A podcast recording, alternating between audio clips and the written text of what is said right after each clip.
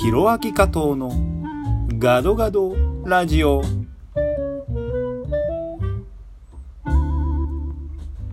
皆さんこんにちは。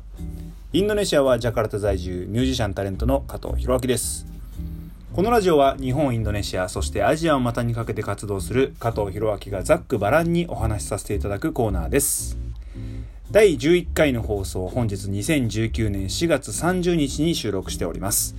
本日はジャカルタよりお届けしておりますえ前回の放送でもお知らせした通りですね島全部で大きな祭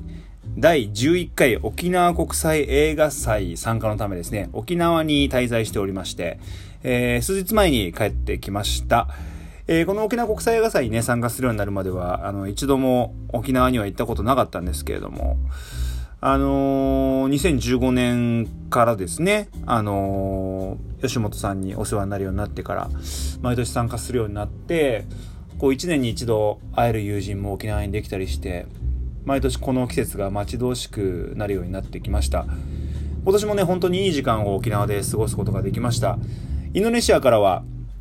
特別招待枠ということでね参加した映画「松の木の家族」っていうのが早速1日目に上映されまして、えー、その舞台挨拶に1日目は参加しておりました。会場はあの本当に満員で多くのね日本人の方にも映画を鑑賞していただきました。えっ、と家族の絆まあ、親と子供それぞれの成長を描いた心温まる物語なんですけれども、まあ、日本人の皆さんにもねそのメッセージがしっかり伝わったようでですね会場にはこう涙をする方もね見受けられました。今回特別招待枠に出すインドネシア映画の選定にもね関わらせていただいたんですけれども、まあ、その光景を見てこう改めてこの映画連れてきてよかったなと、まあ、そんな風に思えましたねうん上映後は舞台挨拶にも立たせていただきまして、最近、ぐいぐい来てるらしいですね。人気急上昇中の頑張れルーヤさん。なんか、写真投稿したらいっぱい、あのああ、いいなーなんてコメントついてましたけどもね、あの、応援に駆けつけてくれました。えー、その場でね、終わりにこの映画の主題歌を日本語に翻訳して歌ったりもしてですね、それを聞いてまた涙してくれてる人がいたんですよね。観客の方でね、嬉しい限りでした。ま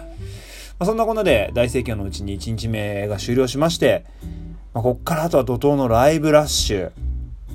でしたね。2日目は朝からは那覇市の新都心公園でライブをしまして、その後はイオンモールのライカムさんに移動してライブ、そしてエンディングステージのリハーサルをして、夜はインドネシア沖縄フレンドシップナイトと題した交流会を実施してね、そこでも歌ってきましたね。ライブはね、基本的にインドネシアから招聘したあのシンガーのアリーナさんと一緒にね回ってインドネシア語と日本語の「ナダソーソー」を歌って回ったんですけれどもあの自分の中でもアルバムの中でもね実際にインドネシア語でデュエットしてる曲なんで今回沖縄の皆さんにもねインドネシア語で聴いてもらえてなんか良かったなと。なんかすごい反応も良くて、あの楽しく歌ってきました、まあ、あと何といってもエンディングステージのリハーサルがねこれまた緊張するんですよね。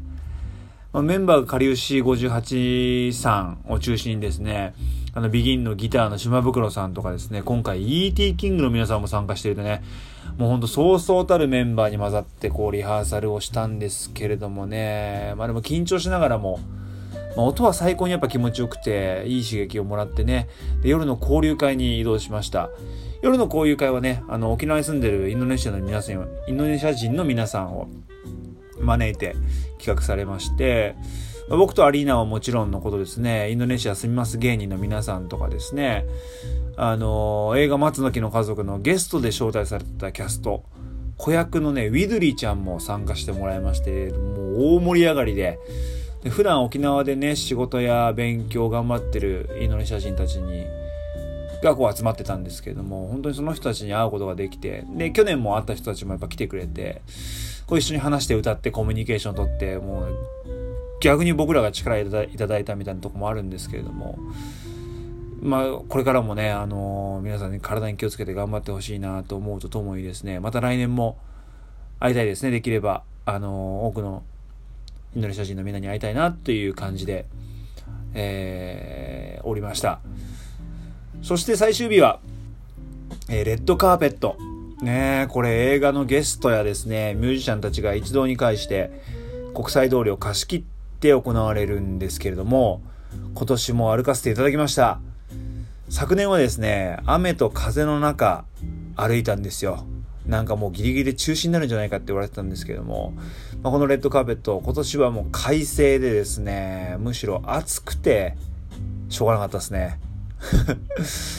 去年寒かったんで、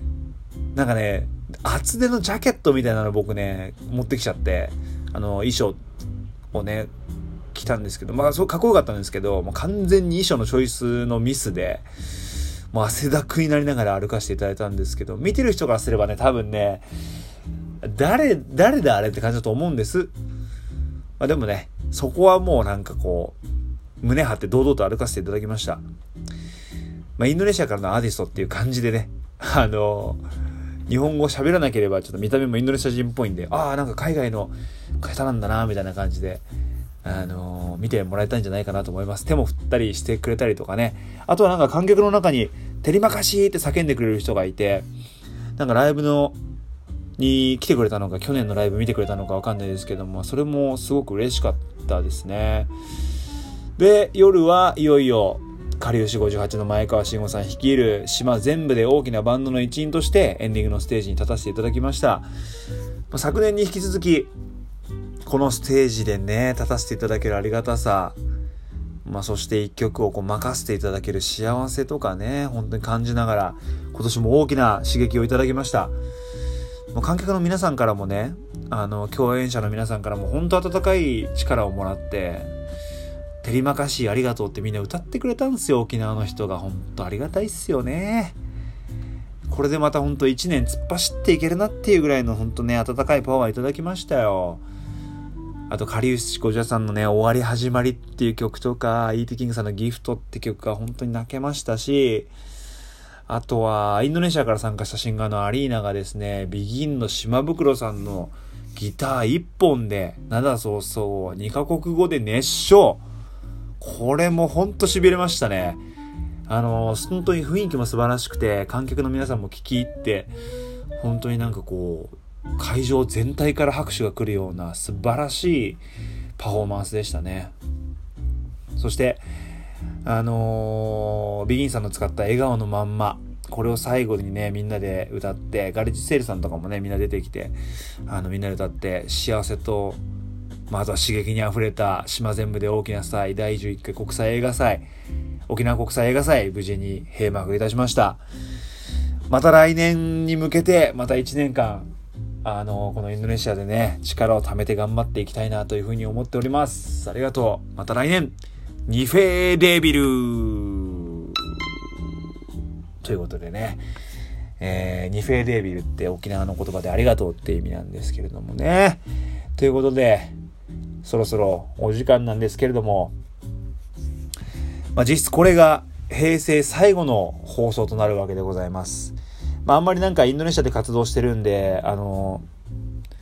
時代の名前が変わるっていう、言語がね、変わるっていうことに対して、こう、あまり身近に感じられなくて、流行りのその平成最後のなんちゃらみたいなのは、なんか、あんまり使ってこなかったんですけれども、いよいよ、あの、明日からは令和ですね。まだまだ言い慣れないですけれども、僕は昭和の58年生まれなので、まあ、昭和に生まれ物心ついた時に平成になって、まあ、そこを生き抜き続くは令和と。まあ本当に小中高まず2年浪人して大学に入って大学卒業してあとはインドネシアに留学して大学卒業してで大学院に行って大学院卒業して